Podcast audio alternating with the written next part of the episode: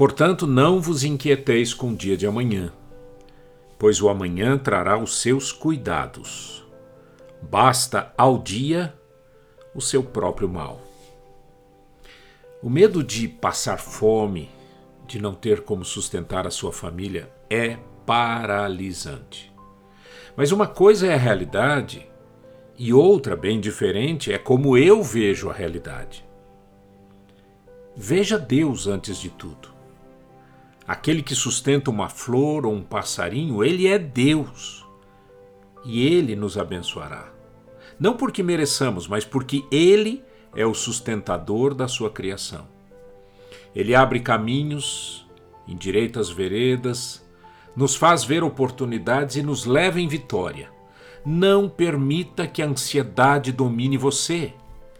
Busque, acima de tudo e de todos, a Deus. Fale com Ele, agora mesmo.